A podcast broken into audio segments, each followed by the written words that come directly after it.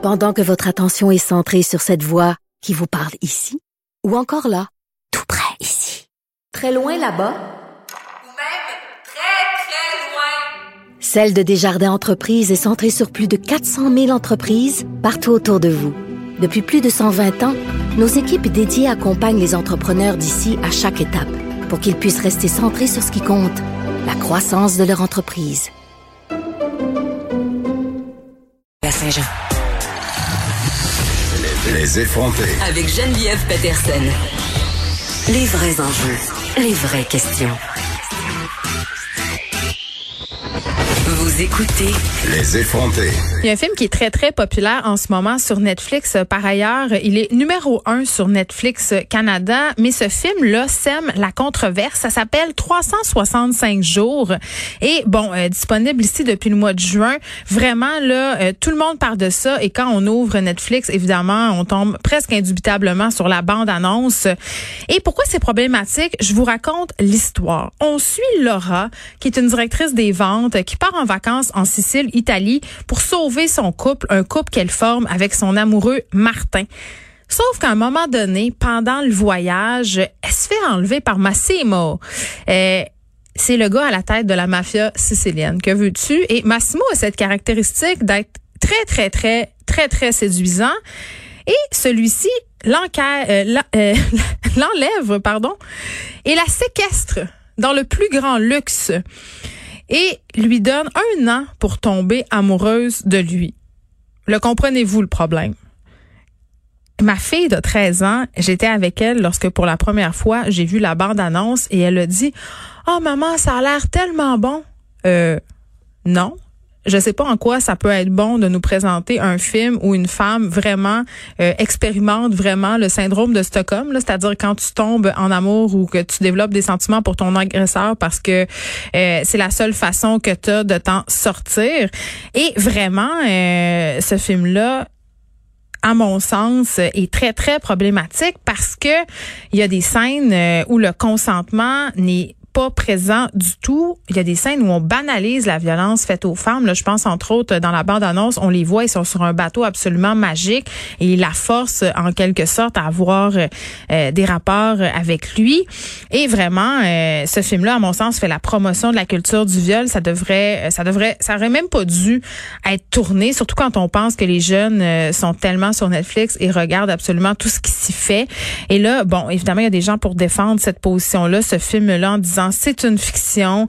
Euh, il y a de la violence partout. Mais moi, ce qui me jette à terre, c'est on souligne le caractère romantique de l'histoire. C'est comme si on puisait un peu dans l'imaginaire du preux chevalier qui enlève la princesse, finalement finit par l'épouser de force. Je veux dire, on est-tu vraiment encore là en 2020 à vendre un fantasme justement de séquestration, euh, d'enlèvement, de viol à des femmes, à des jeunes filles et de nous faire passer ça pour romantique? Moi, je veux dire, je trouve ça épouvantable. Et par ailleurs, Netflix, c'est pas la première fois qui se retrouve dans l'eau chaude pour une fiction douteuse. Je vous avais déjà parlé l'année passée de la série You, qui est une série qui met en scène finalement un tueur en série qui est rendu très, très attachant et nous présente euh, cet homme-là, justement, sa relation amoureuse avec une fille qui espionne jour et nuit par la fenêtre. Donc, vraiment des déviances. Et on nous présente ça comme euh, une superbe histoire d'amour. Par ailleurs, l'acteur qui incarne ce personnage-là dans You a fait des sorties sur Twitter pour dire euh, aux femmes qui lui écrivaient, parce que les femmes aimaient ce personnage-là, les femmes tomber amoureuse de ce personnage-là. Elle aurait écoutez, là,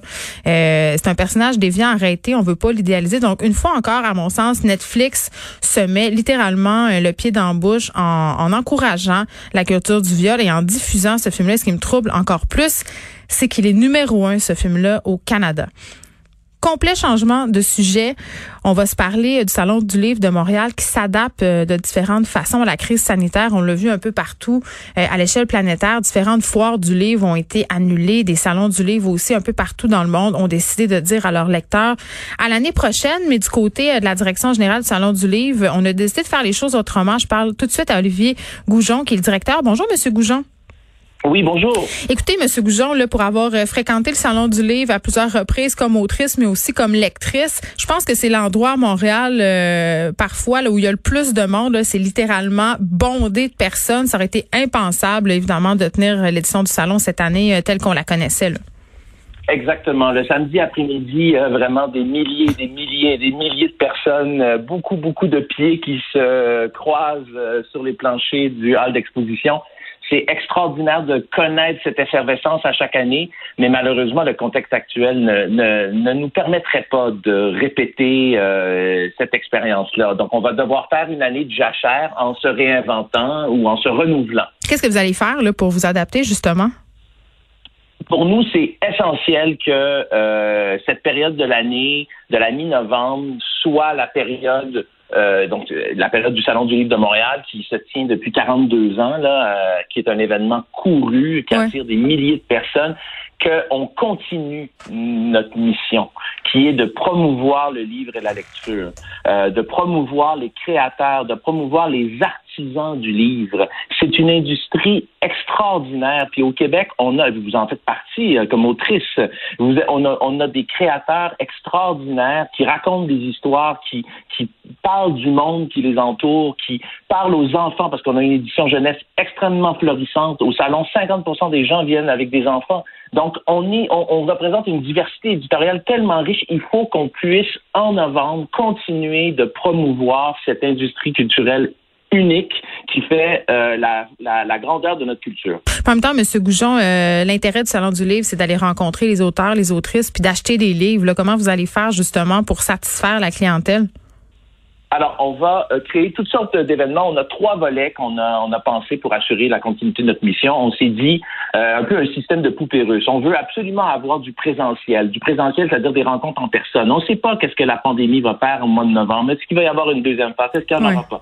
Déjà, on a décidé qu'il n'y aura pas de kiosque parce qu'il y a trop d'incertitudes. Par contre, on veut qu'il y ait ces rencontres-là. Donc, des rencontres, des animations autour des livres qui seront parus.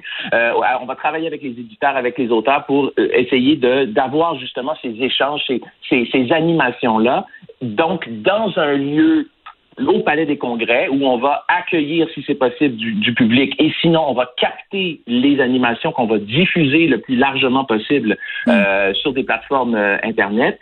Et on va aussi organiser des animations comme ça dans des lieux culturels de la ville. Et puis également, peut-être avoir certaines interventions un peu partout aux quatre coins de la ville avec des partenaires. Ça, c'est très, très, très important pour nous d'avoir donc ce volet au Palais des Congrès, mais également ce volet dans la ville. Parce qu'on s'est dit, on ne peut pas accueillir en un seul lieu des milliers de personnes comme d'habitude. On va à ce moment-là faire en sorte que le salon aille vers les gens. Bon, ben ce que je comprends, M. Goujon, c'est que vous prenez au mot la ministre Nathalie Roy et vous vous réinventez. on se réinvente, mais en assurant la continuité de notre mission. Je le répète, qui est vraiment de promouvoir le livre et la lecture. On ne pourra pas le faire de façon traditionnelle cette année, et c'est pas un abandon, je le précise, pour les années à venir. On veut continuer absolument à avoir cette formule où, justement, plein, plein, plein de lecteurs et de non-lecteurs convergent pour découvrir des livres, mais on, justement, cette année, on ne peut pas abandonner cette mission-là. Donc, on dit, on veut créer, au moins ce que j'aimerais, c'est qu'au mois de novembre, pendant le temps du Salon du Livre, on parle de livres, qu'on en profite, que, que, cette, cette, richesse de notre culture fasse partie des conversations, qu'on parle pas seulement justement de ce qui se passe sur Netflix, là, qu'on crée des conversations autour du livre de la lecture à travers, à travers les, les, les, nouveaux auteurs ou des livres qui nous ont marqués. Ce sera d'ailleurs le thème de notre, euh, de notre euh, événement cette année, c'est l'impact l'importance que représentent les livres dans nos vies. On a tous une histoire à raconter par rapport à un livre qui nous a marqué, puis je suis sûr que vous, en tant qu'autrice, vous avez marqué des milliers de lecteurs. C'est gentil de le souligner. Très bien. Euh, Olivier Goujon va suivre ça, évidemment, et j'espère que les lecteurs euh, seront au rendez-vous. Olivier Goujon, qui est directeur général du Salon du Livre de Montréal. Et